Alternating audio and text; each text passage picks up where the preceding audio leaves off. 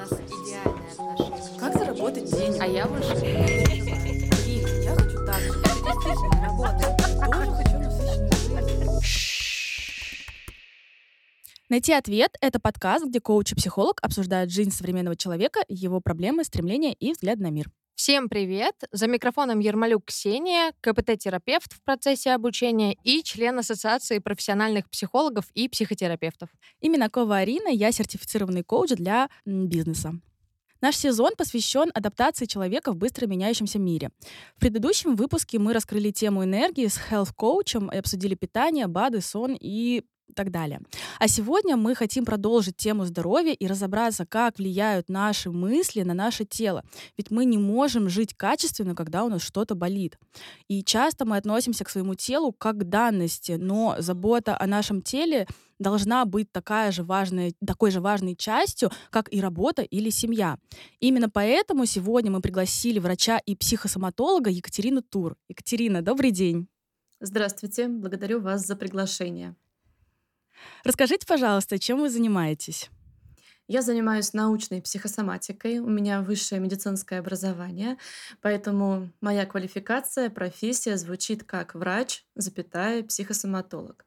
Также у меня психотерапевтическое образование, в том числе э, я обладаю знаниями в нейропсихологии и э, разрабатываю медитации, первые психосоматические медитации в России. Также являюсь автором книг. Вот в этом году выйдет вторая книга по детской психосоматике. И в целом я за комплексный подход в лечении, а, как лечении тела, так и терапии наших психических состояний тоже. Расскажите, пожалуйста, что же такое психосоматика и как она вообще работает, и что это за такой комплексный подход? Психосоматика — это наука, которая изучает то, как эмоции человека влияют на его тело. Комплексный подход — это когда мы смотрим на человека как на единое целое, то есть мы перестаем его разделять. Уже не просто тело, уже не просто мысли, уже не просто эмоции и чувства. Да? Человек, он един.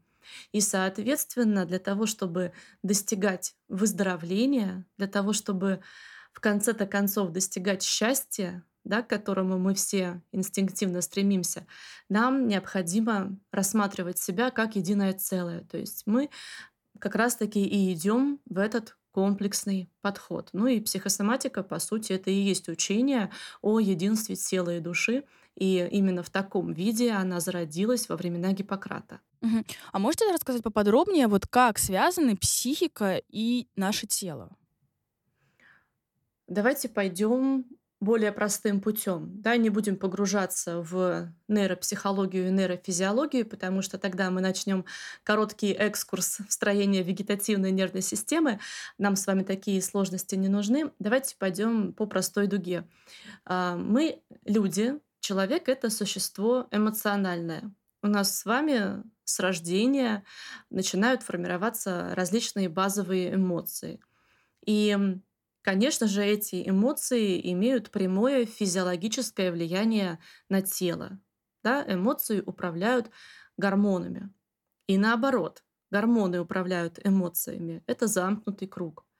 И если какая-то эмоция, если какой-то стресс, если какое-то переживание начинает зацикливаться или оказывает сверхсильное воздействие на человека, это ну, практически всегда приводит к формированию определенных телесных реакций. А если оно начинает повторяться и в итоге зацикливается, то формируются психосоматозы.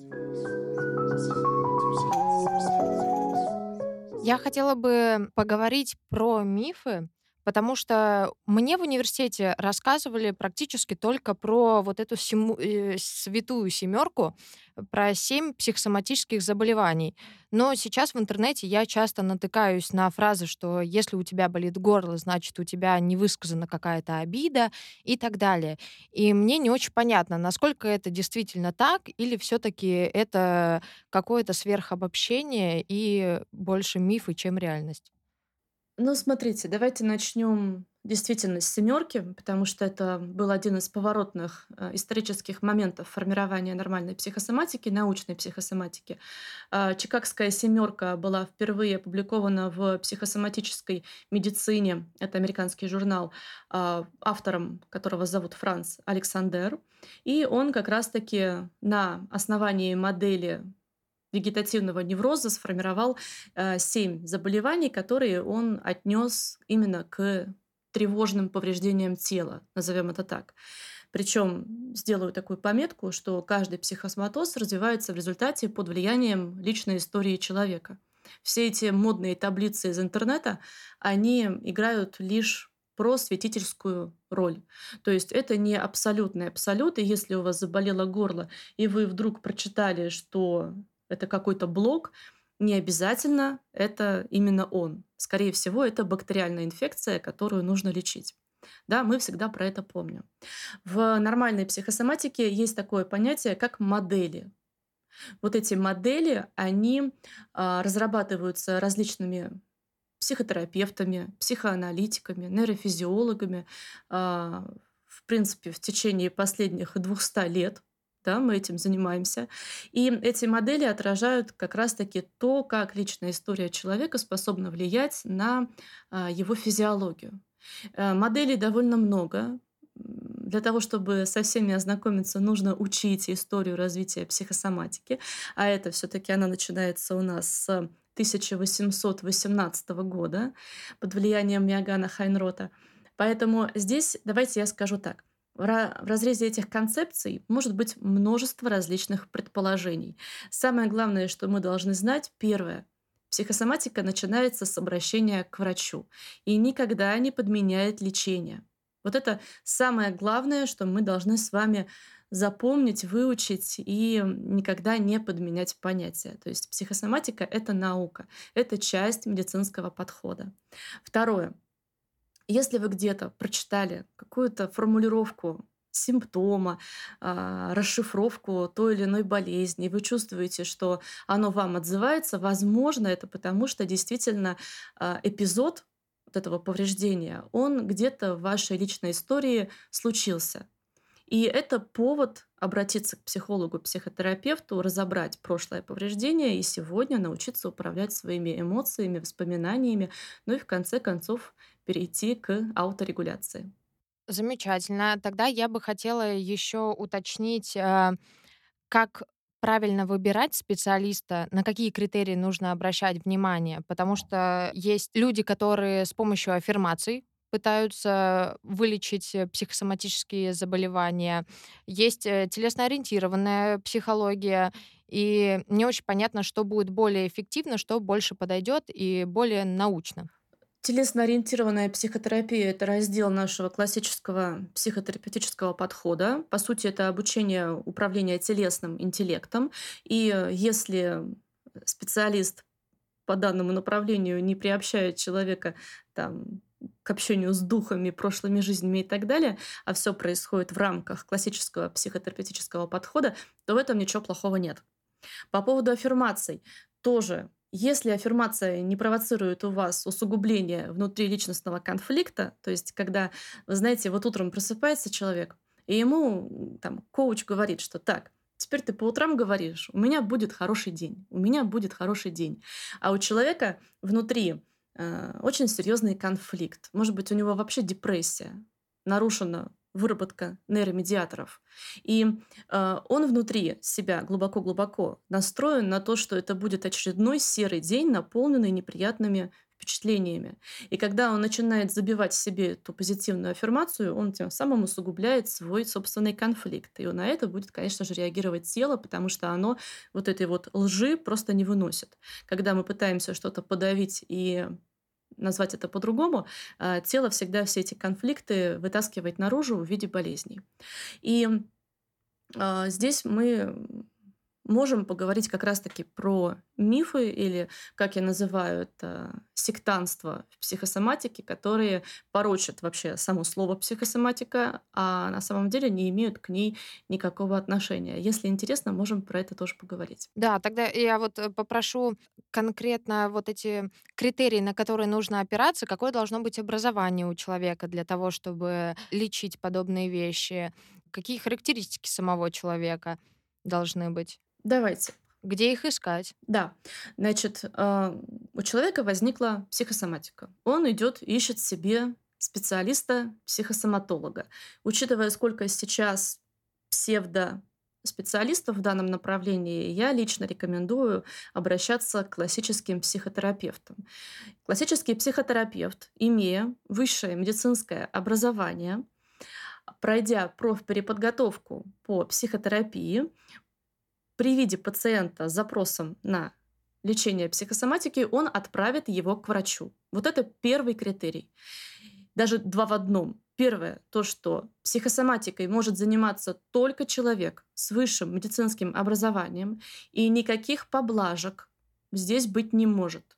Потому что все остальное у нас порождает такое слово, назовем его мракобесие. А на самом деле настоящее вредительство но я про это попозже поговорю.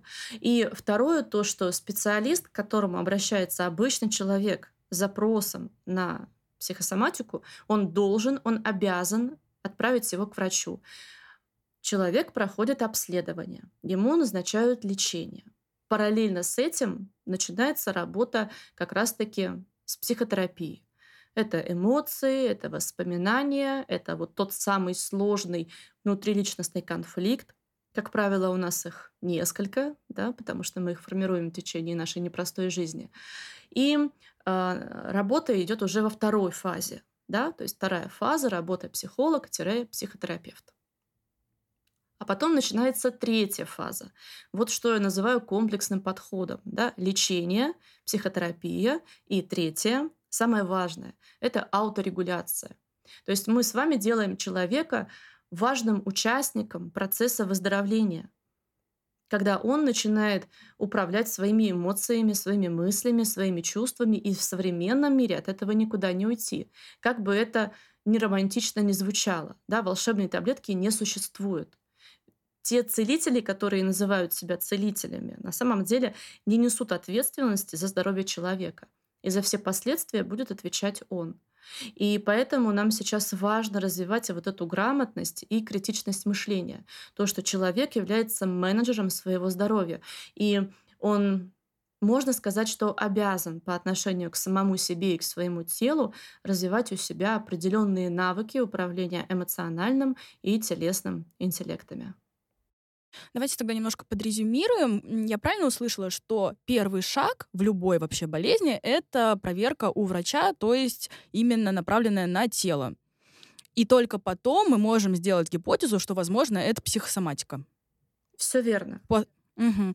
А существуют ли психосоматические заболевания, что мы точно можем сказать, что это чисто психосоматика? Конечно, существуют, но тем не менее, даже с ними, когда мы на 100% знаем, что это психосоматика, даже с ними телу требуется помощь. И мы все равно в первую очередь идем к врачу. И только потом, когда тело получает качественную помощь, поддержку, медикаментозную, а иногда и хирургическую, опять же, терапию, а, то вот только после этого мы уже начинаем работать с самим психосоматозом. Потому что это же тоже непросто. Да, это у кого-то, конечно, сработает само осознание, что, ах, вот, это случилось из-за того, что я думал вот так-то, так-то и так-то, чувствовал, подавлял и так далее. А для кого-то это многоуровневый процесс знакомства с собой знакомство с подавленным прошлым, с воспоминаниями. Поэтому здесь мы говорим про баланс. Мы соблюдаем баланс. Сначала помогаем телу, а потом начинаем уже вытаскивать свое психоэмоциональное состояние из той проблемы, которая сформировалась в течение жизни. Давайте тогда немножечко так даже приземлим более такую предметную историю. Вот на примере меня. У меня за последний год начало подниматься давление сильно. Я сходила к врачу, мне поставили, поставили естественно, вегетососудистую дистонию, прописали таблетки для понижения давления. А вот я слышала мысль про то, что гипертония — это всегда психосоматика. То есть это всегда именно какие-то мысли, да, какая-то тревога, которая у тебя есть, которая повышает давление. Так ли это? Да, это действительно так, за исключением вторичной гипертензии, которая развивается под влиянием первичных этиологических соматогенных факторов. То есть когда в теле происходят некие патологические изменения, которые влекут за собой уже болезнь. А вот первичная гипертензия. Здесь действительно мы говорим про психосоматику, но все равно обращаемся всегда к врачу. Получив лечение, пройдя обследование, проверив почки щитовидную железу, уже только после этого мы можем говорить о том, что, возможно, в жизни существует некая гонка, какое-то давление на себя. Ну и, конечно, мы не забываем, что данное состояние может формироваться на фоне ВСД, нашей дорогой и любимой вегетососудистой дистонии, которая как Волан-де-Морт, имя, которое нельзя произносить. Да? Если публикуется статья, то, как правило, один комментарий в любом случае будет, что ВСД не существует. И тут очень интересный парадокс. Человек есть, симптомов у него великое множество, качество жизни у него страдает от этого состояния, а диагноза нет. Это такой лабиринт, из которого нет выхода. Но, тем не менее, с ВСД мы работаем. Это чистая психосоматика, сложно сформированная под влиянием среды, в которой ребенок рос и развивался. У меня еще есть вопрос. Я часто слышу истории от людей, э, и сама была участником такой истории, когда ты приходишь к врачу с какими-то симптомами, и один, второй, третий врач не могут толком ничего сказать. Они сами не понимают, что происходит с вашим телом и какие у этого причины. Э, является ли это вот показателем, что пора обратиться к психосоматологу? Да, отчасти является. Когда ко мне приходят с такими жалобами, я вынуждена говорить о том, что вам придется искать еще одного врача или коллегию врачей, да, потому что нужно собирать исследования, нужно находить врача, который э, будет тратить свое время на то, чтобы разобраться. У нас сейчас несколько страдает структура оказания медицинской помощи, но это отдельная история. И вот тут надо найти врача, который займется этим вопросом, проведет исследование. Поэтому, когда я говорю, что человек является менеджером своего здоровья, я говорю это на всех уровнях собирать обследования, собирать анализы, быть дотошным, иметь пытливый ум, не сдаваться, искать ответы. Потому что все ответы у нас на самом деле есть. И когда мы учимся расшифровывать сигналы тела, когда мы учимся его понимать, при этом заручаемся поддержкой врача и психотерапевта, мы находим эти ответы, и мы понимаем, что с ними сделать. Потому что нам же не просто нужно понять, да, нам нужно всем идти к результату. Поэтому здесь как раз-таки этот комплексный подход и необходим. Мы ищем ответы, и мы не сдаемся в их поисках. Мгм. Это замечательная фраза, мне нравится. А, скажите, пожалуйста, у нас сейчас очень тревожное общество в связи с всеми событиями, которые происходят. И влияет ли это как-то на общее здоровье людей? Есть ли какая-то тенденция, что люди стали чаще болеть чем-то конкретно, потому что тревога у всех повышена? Тревога повышена у всех. Причем, что интересно, тема до сих пор остается неинтересной. Да, вот как только мы начинаем говорить про тревогу, все внимание как-то сразу переключается. Куда веселее говорить там про проклятие троюродного деда, который отыгрывается в роду, из-за этого болят колени, куда веселее. Да? А вот то, что у нас у всех тревога зашкаливает, она мешает по ночам спать, из-за нее страдает выработка гормонов, и, в принципе, весь гомеостаз организма летит далеко и надолго, да, мы вот про это почему-то не говорим. Вся психосоматика формируется в первую очередь на тревоге и эндогенном стрессе, который мы испытываем каждый день в таких объемах, что мы даже себе не представляем. И мы этого не ощущаем, потому что мы привыкли, потому что мы в детстве росли в такой парадигме, когда говорилось, что да, это нормально, но все так живут, и ты потерпишь. Ну вот мы выросли, и мы терпим. Да? Не умеем отдыхать не умеем эффективно работать. У нас вот эта рутина, такое, знаете, серое слепленное пятно. И чем больше мы живем, тем более серым оно становится, потому что мы не умеем испытывать радость, мы теряем интерес. В принципе, пул позитивных эмоций, он постепенно уплощается. То есть, ну вот какое-то радостное событие, мы его ожидаем, мы к нему готовимся, а потом оно наступает и все. И я вот не могу порадоваться толком. Что-то где-то выдавил из себя и все. А на фоне растет негативный спектр эмоций, часть из которых глубоко подавлена, например, чувство гнева или чувство стыда или вины, которые, между прочим, оказывают очень серьезное разрушающее действие на тело. И, конечно же, это наша постоянная тревога. Вот современный человек, он даже не представляет, насколько тревога сбивает его биоритмы. У нас смещается, в принципе, весь гормоносинтез. И нарушается нейрорегуляция, нарушается работа кишечника, нарушается работа сердца, активируется преждевременное старение, деменция и так далее. И мы учимся находить формы получения простого, дешевого, вредного дофамина. Это опасно тем, что, во-первых, могут формироваться зависимости, и они формируются довольно часто. Пищевая, наши любимые телефоны, алкоголь и прочие методы а, того, как быстренько получить удовольствие в этой серой рутине, которую невозможно пережить. И а, формируются психосоматозы, на которые мы не обращаем внимания до тех пор, пока они не превратятся уже в конкретную болезнь. И вот это все, видите, я вот так говорю, говорю, говорю, и это такая лавина, которая падает на человека. И в какой-то момент он просто осознает, что все, вот это моя точка невозврата. Я теперь хочу по-другому. И дай бог, что он это осознает. Потому что если этого не произойдет, то тогда его тело уже поставит перед фактом, что ты выбираешь. Жить дальше в этой рутине или все-таки начать выбирать себя и идти к здоровью, а не к саморазрушению. Поэтому тревога – это такая многогранная тема. Если про нее говорить, это будет не один день, потому что она сложная, она у каждого проигрывается по-своему, у каждого она заложена по-своему. И она влияет, конечно, на все, на все сферы жизни. А если мы будем ее игнорировать, то она эти сферы жизни начинает потихонечку поглощать. Отсюда у нас упадает здоровье, деньги, отношения и так далее. То есть нет какой-то закономерности, что тревога, например, влияет только на головные боли или только на боль в спине. Она стреляет э, рандомно по всем органам. Смотрите, с одной стороны, да, она вызывает общий дисбаланс работы парасимпатической нервной системы.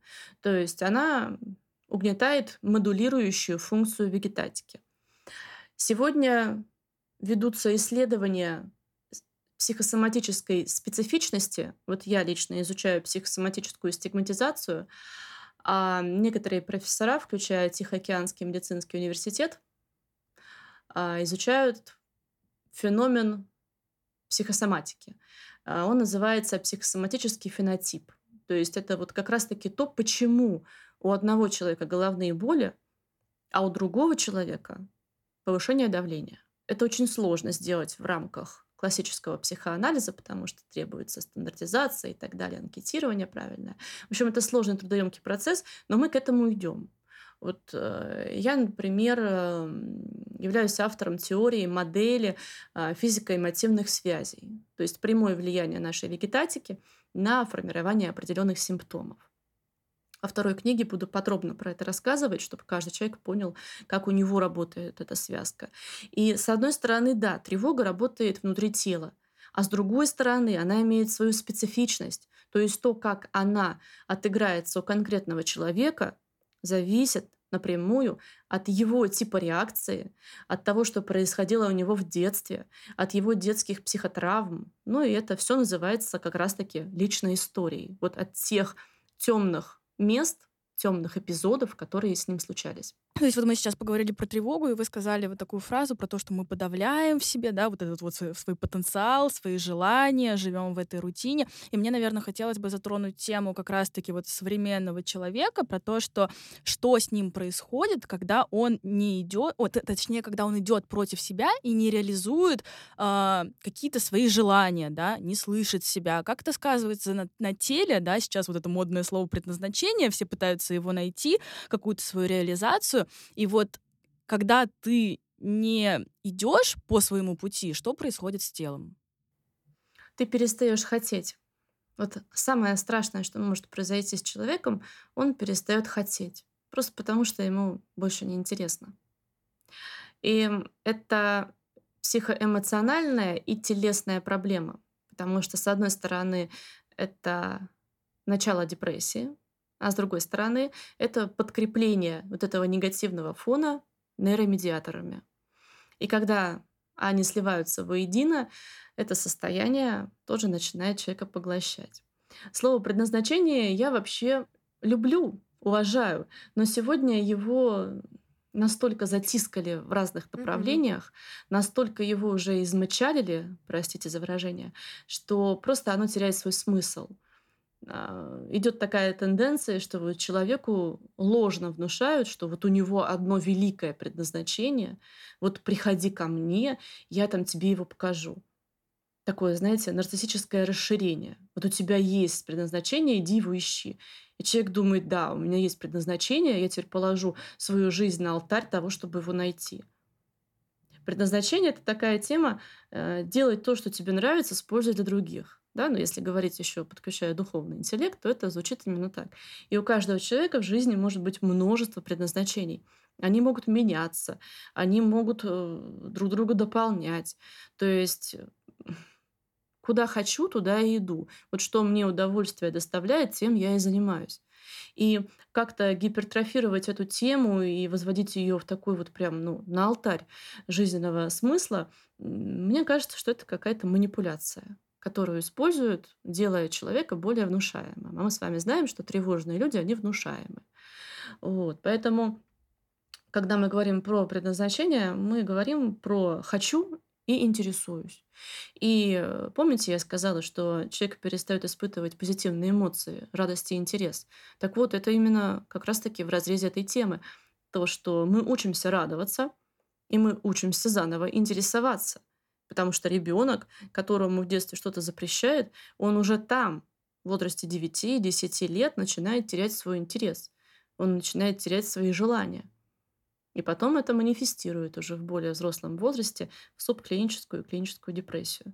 Поэтому здесь разговор очень серьезный, комплексный, глобальный. Мы рассматриваем человека как единое целое, как сложное целое, которое мы не имеем права упрощать. Мгм, спасибо. Мы в прошлом выпуске начали разговаривать про стресс э, и затронули хороший стресс и плохой стресс. Поэтому я хотела бы у вас э, более детально расспросить, э, что это такое, как завершать цикл стресса и не доводить э, организм до хронического стресса и до психосоматических заболеваний. Давайте поговорим, это тоже очень интересно. А, Автор данного термина вообще стресса, стресс, дистресс, это Ганс Селье. И он, как автор, не рассматривал стресс, в принципе, как нечто негативное. Но он рассматривал негативные реакции. То есть понятно, что у нас с вами в жизни стресс есть. Да, мы от него никуда не денемся, только если идти в лес, и то там может где-то нас подстерегать бурый медведь, и то это тоже будет стресс. Мы же говорим с вами про стресс как некий фактор, на который мы реагируем. И вот Селье эустрессом нари- называл такой стресс, на который человек выдает позитивную когнитивную реакцию. То есть э, он перерабатывает, то есть анализирует, наблюдает за своей реакцией и использует ее себе на пользу. И дистресс, когда стресс либо слишком сильный, воздействует раздражитель, либо человек запирает, подавляет свои эмоции и забирает стрессовое переживание в бесконечные циклы внутренних мыслей. В принципе, это обозначает то, как мы реагируем. И даже в детской психосоматике, когда мы про это говорим, а, мы тоже касаемся вопросов как раз-таки внутренней опоры. То есть человек с крепкой внутренней опорой способен любой стресс превращать в эустресс. И реагировать на него, скажем так, позитивно, плодотворно. То есть он приобретает из него некий опыт, что его касается, он забирает себе, что его в этой ситуации стрессовой не касается, он просто отпускает и больше про это не вспоминает. Примечание. Разумеется, мы не говорим про различные катастрофы, про различные серьезные ситуации, там, нападение бурого медведя и так далее. То есть мы понимаем, что это наш классический стресс, который мы испытываем каждый день. Мы говорим именно про рутинный стресс, про бытовой. А вот с другой стороны есть э, дистресс, да, когда человек с поврежденной внутренней опорой, повреждается она у нас в детстве всегда, э, он не может вообще никак реагировать на этот стресс. Он подавляет. Он пытается как-то его пережить, но суть в том, что он его не переживает. А вот это воспоминание, которое остается у него после воздействия раздражителя, оно встраивается в цикл мысли. Сначала цикл сознания, а потом потихонечку в бессознательное.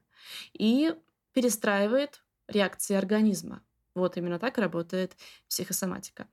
И, конечно же, здесь вы должны спросить, а что делать с тем стрессом, который случился в детстве. Да, ведь, ну вот ребенок, он не смог. И вот эти вот темные пятна, они формируются как раз-таки в результате наших жизненных повреждений, которые так или иначе случаются. И уже во взрослом возрасте, вот сейчас, будучи взрослыми, осознавая свои печати памяти, мы можем с ними работать, и мы можем убирать из себя вот эти вот негативные циклы мыслей, построенные на воспоминаниях. Что Я мы можем делать? бы э, уточнить, что такое внутренняя опора, потому что этот термин очень часто используют люди, которые не могут его использовать, и тоже там много разных мифов. Да-да-да, как раз-таки вот что такое внутренняя опора и как она влияет на нашу жизнь в плане того, что вы сказали, что с внутренней опорой человек может справляться со стрессом, без этой внутренней опоры не может, да, и как это на нас сказывается. Давайте. Внутренняя опора– это очень интересное, интересное понятие, наверное, нужно, нужно так сказать. И внутренняя опора, по сути, это неуязвимость. То есть, когда ребенок рождается в функциональной семье, когда он знает, что он пришел в этот мир, где его ждали, где его любят, где его принимают, где внутри семьи договариваются, где нет наказаний, где нет криков, нет лишения свобод в виде постановки в угол и так далее, когда к нему относятся как правоправному члену семьи, и вот это все в совокупности формирует у него крепкую, устойчивую личность. То есть, по сути, это психоэмоциональный баланс, который за собой несет уже и э, телесный баланс тоже. То есть, когда ты понимаешь, что тебя любят, тебя принимают, и среда, в которой ты растешь, она, во-первых, безопасна, во-вторых, предсказуемо. И если у такого ребенка что-то случается во внешнем мире, а оно случается, стресс есть, конечно же, он знает, что вернувшись домой, он будет в безопасности. Вот когда я так описываю, мне кажется, что постепенно формируется понимание, что же это такое. И тут есть нюанс. Человек с крепкой, здоровой внутренней опорой, он сразу понимает, что это значит. А поврежденный ребенок пытается по осколкам собрать внутри себя это понятие. И ему очень сложно, потому что у него такого никогда не было, и он не знает, каково это. И он не понимает. Не понимает просто потому, что в его бессознательном такого нет. Ему не на что опереться, нечем сравнить внутри себя. Вот этого ощущения безопасности его никогда не было. Ты всегда где-то, где тебя угрожают. Поэтому а, внутренняя опора это понятие, которое тоже нужно внутри себя возводить. И ладно, если мы говорим про трещины во внутренней опоре. То есть, да, там все было хорошо, но были какие-то нюансы, но тем не менее я вырос, выжил. Вот сейчас я вроде бы взрослый, здоровый человек. А есть люди, есть дети, у которых от внутренней опоры только один осколок. Вот у них остался только осколок. Он не знает, кто он, он не знает, что он чувствует, что он думает. И здесь требуется помощь хороших, добрых, поддерживающих специалистов и а, полное восстановление внутренней опоры через знакомство с собой. То есть это пересмотр отношения с внешним миром, пересмотр отношения с самим собой. Это очень сложная тема, которую мы даже в одном подкасте не разберем, потому что ну, внутренняя опора это в принципе, по сути, здоровье человека. И оно формируется на трех китах. Здоровье тела, здоровье мыслей и здоровье эмоций. Опять же, наш с вами тот самый комплексный подход. Какие есть техники самопомощи, которые можно делать на ежедневной основе, чтобы не доводить до психосоматических заболеваний? То есть что можно сделать в моменте для того, чтобы не усугублять ситуацию? Как помочь себе с тревогой? Какие, правда, существуют методы самопомощи? Потому что мы же с вами говорим о том, что человек стремится к ауторегуляции, да, то есть быть себе помощником. И одним из основных методов самопомощи сегодня является развитие навыка управления эмоциональным интеллектом. Но это так страшно звучит, давайте упростим. А, Начнем с простых медитаций. Значит, медитация может быть как просто музыка, которая вам нравится, которую вы находите, например, на Ютубе, и вы просто перед сном слушаете медитацию. Вот такое простое прослушивание приятной музыки уже повлечет за собой изменение гомеостаза за счет улучшения синтеза мелатонина, вернее, за счет нормализации его выработки. Если вы готовы идти дальше, то вы можете выбрать любого профессионального автора медитации. Да, уточню, что разрабатывать медитации может только психолог, психотерапевт, то есть тот, который знает, что именно он вкладывает в слова, в значения, в символы. Потому что медитация — это работа с подсознанием и сознанием в первую очередь, только потом с телом. И когда вы находите своего автора, вы слушаете его медитации и получаете новые результаты. Да? В первую очередь это снижение уровня тревоги. Значит, медитация сегодня — это у нас не просто практика на горе, это метод управления эмоциональным интеллектом. За прошлый год у меня вышло несколько научных публикаций, всего их уже более 12, а, по медитации. Как они работают, какой потрясающий эффект они оказывают на работу вегетативной нервной системы и как меняется состояние человека, если он слушает медитацию регулярно. Заранее скажу, что, пожалуйста, будьте осторожны с медитациями, которые разрабатывают наши уважаемые блогеры, да, потому что мы, к сожалению, сейчас сталкиваемся с последствиями данных медитаций, что они за собой могут повлечь и как это в результате негативно сказывается, опять же, на сознании и подсознании.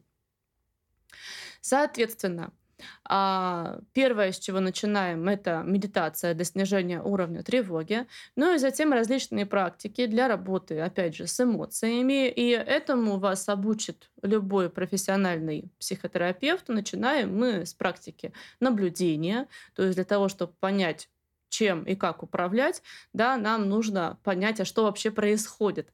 И мы начинаем с наблюдения за мыслями, за эмоциями, за чувствами. Очень хорошо вести дневник эмоций. А, знаю, что это тоже такой вот дотошный, методичный способ, да, но э, на практике работает то, куда направлено ваше внимание. Да, напомню, что волшебных таблеток у нас не существует. Хочу еще добавить про такое направление, как новая германская медицина. Это сегодня довольно вредная секта, которая уводит людей от лечения у врачей. При этом называет себя доказательной психосоматикой, хотя по сути не имеет ничего общего с психосоматикой, с наукой в целом и только порочит данный термин.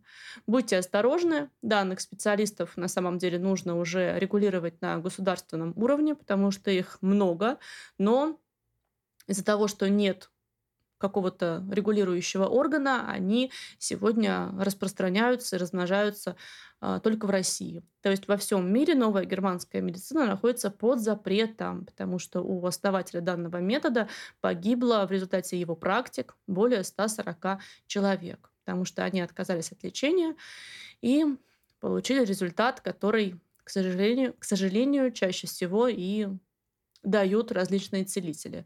Да, помним, что лечение начинается у врача, и никак иначе.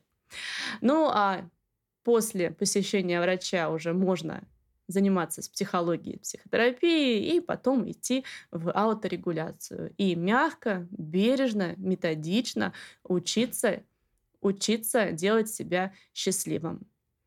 Екатерина, спасибо большое. Это была очень э, интересная беседа.